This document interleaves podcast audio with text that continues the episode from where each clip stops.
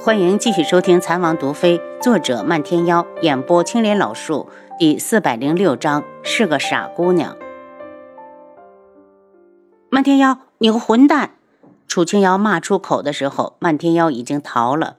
明知道自己根本不是丫头的亲哥，可他还是不敢面对他愤怒的模样。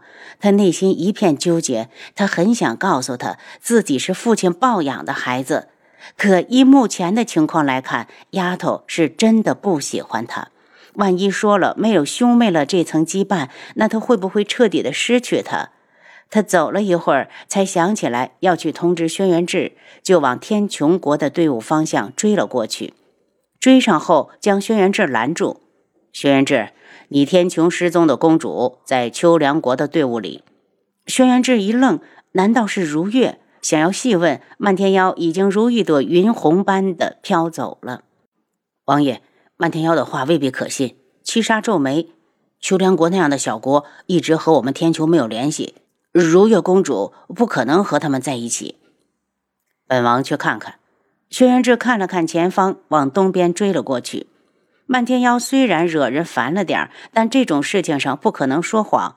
看他来去匆匆，明显是故意来送信的。我们全部都上去。七杀又挥手带着大家去追王爷。若是如月公主真在那里，少不得要打上一架。秋凉国的队伍前进的速度很快，苏颜还是觉得不够快。他道：“全速前进。”不知道为何，明明他亲眼看到了轩辕志带队离开，可他心里却是越来越不安。下山之后，如月由轿子换了马车。此时，他的战马紧紧地贴着马车，只想尽快地把他带回秋凉国。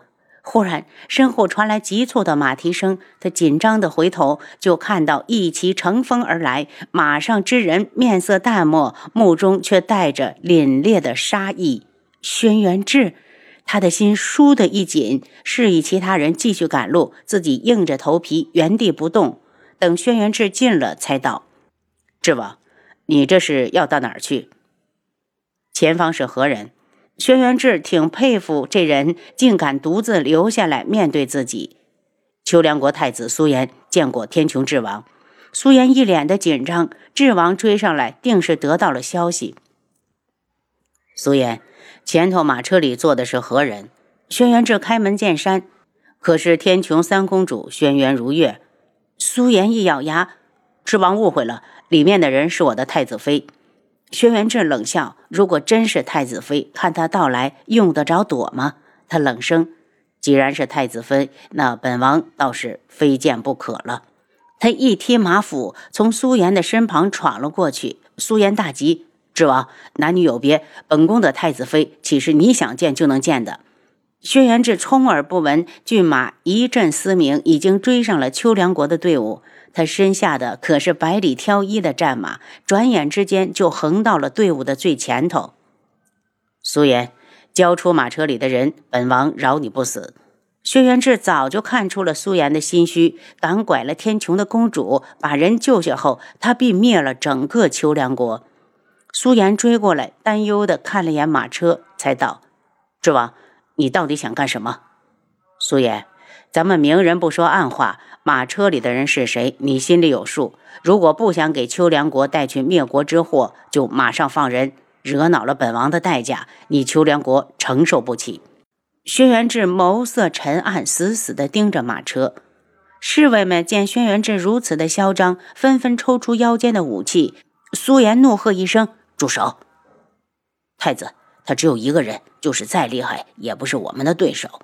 有侍卫看不惯轩辕志的嚣张，苏颜又何尝愿意低头？可秋凉国的实力在智王的眼里什么都不是。他咬了咬牙，总有一天他要让秋凉国跻身强国之列。就算现在的天穹国被一门颁布了禁药令，也是他秋凉国远远比不起的。再说带走如月一事，本就是他不对。是吧？马车上的人是我秋凉国的太子妃，王爷又何必要为难我们？他放软了语气，是真是假？你马上让车上的人出来，一看便知。轩辕志神情冷冽，已经失了耐心。不行，苏颜的声音带着焦急，他话音方落，就听马车里有人道：“把车门打开。这个声音一出，轩辕志马上断定车上的人正是如月公主。他怒哼一声，骑马从侍卫中间闯了过去，亲手将车门打开。如月没有想到开车门的会是皇叔，懵了下，才道：“如月见过皇叔，你还知道我是你皇叔？”轩辕志扫了眼马车，见车里面干净清爽，还备有点心茶水，看样子如月并没有受到什么伤害。苏颜也到了马车边，见轩辕志脸色不好，陪着不是。智王，是我的错，我不该劫走贵国的公主。好，既然你有胆子承认，就别怪本王不客气。轩辕志看向远处，见七杀已经带人赶了上来，一到跟前就立刻让侍卫们散开，把秋凉国的队伍直接围住。轩辕志没有理他，而是对如月道：“下车。”如月犹豫了一下，才从车上下来。他看向苏颜，却被他的眼神惊住，那是悲凉，是无能为力，甚至还有不舍。他会舍不得自己？如月有些不敢相信。回想在一起的这些天，苏颜除了强势一点，还真没有为难过他。就算两人共处一室，他也没有对他做过什么。把公主带走。轩辕志看向七杀。王爷来接公主回家了，公主请。七杀看着如月，怎么觉得他一直看那个男人？两人之间不会有了什么吧？七杀狐疑。如月与苏颜对视了一眼，便向外走。他感觉得到苏颜的目光一直追着他，他身子一僵，步伐慢下来，都没有发现。轩辕志不满地看了他一眼，等他走出包围圈，对着七杀道：“杀，一个不留。”如月倏的一惊，那个叫苏颜的男人就要死了吗？还是因为他？他转身向里扑去。皇叔，住手！不关苏颜的事，是我偷跑出宫，离京之后遇到了坏人，他是如月的救命恩人。轩辕志脸上现出一抹怒气。你说他是你的救命恩人，一门大会时为何不把你送回来？如月看了眼苏颜，声音小下去，因为。如月喜欢上他了，胡闹！堂堂公主竟然想与人私定终身，轩辕如月，你祖宗的理智都被你丢到脑后了吗？对于他的回答，轩辕志相当的恼火。被他一吼，如月有些胆怯。当他的目光看到苏颜时，又挺了挺腰板。皇叔，如月所言非虚，在一门时，他本意是要送我上山找你的，是我不同意。说到这里，他往地上一跪：“如月，请皇叔成全。”苏颜一脸震惊，要说不感动是假的。这些日子的相处，他知道如月是个很有主见的姑娘。就在刚刚，他见她听话的跟着暗卫往外走，心都沉了下去。单是劫公主这一条罪名，他们这些人全都要死。他看着如月，真是个傻姑娘。轩辕志愤怒地看着如月：“你可知道你在说什么？”如月知道。如月低垂着头，根本不敢看皇叔。七杀，把苏颜给本王杀了。不管如月所说的是真是假，轩辕志都打定主意，不再让苏颜活着。就凭他敢劫走皇室公主这一条，就该死。现在又加上了一条引诱公主，更是死有余辜。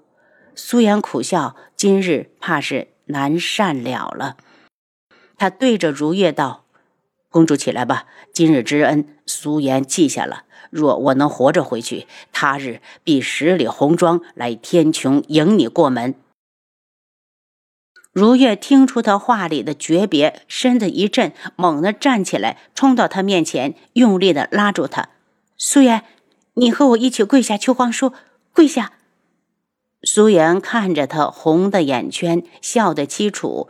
我苏颜能得你相护，跪一下又何妨？他对着轩辕志跪了下去。智王，苏颜是真心想要求娶如月，还请王爷给我这个机会，让我的后半生去照顾我看上的女人。轩辕志目色清冷，你没机会照顾她，本王会为他找一个更加强大的夫君。你秋凉国在本王眼里就是蝼蚁。苏颜攥起了拳头。苏颜不服，我秋凉国虽小，但有我苏颜在的一天，就会不断的强大。总有一天，我会让他比肩四大强国。智王，你敢不敢给我这个机会？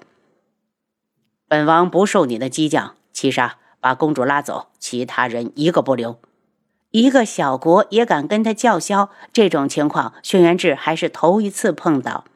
地上的这个苏颜倒是让他有些刮目相看。皇叔，你忍心让如月守寡吗？如月的声音一出，轩辕志的脸就是一沉，真是女大不中留。轩辕志气愤的同时，脑子里蹦出了这句话。他见如月浩然若气，极为伤心，终是不忍心道：“苏颜，本王给你五年的时间，五年后如果秋凉国强大起来，你再来跟本王谈求娶如月之事。”见如月一脸的震惊，他冷声道：“你还跪在那里干什么？要是再敢口无遮拦，轩辕家就没有你这样的女儿。”如月呆了下，忍了许久的泪水终于掉了下来。如月，别哭了，等着我去娶你。苏元伸手帮他擦着眼泪。如月抬起头：“皇叔，皇叔放心，如月这就跟皇叔回去。”苏颜，你过来，本王有话问你。轩辕志把苏元叫到了远处。您刚才收听的是《蚕王毒妃》，作者漫天妖，演播青莲老树。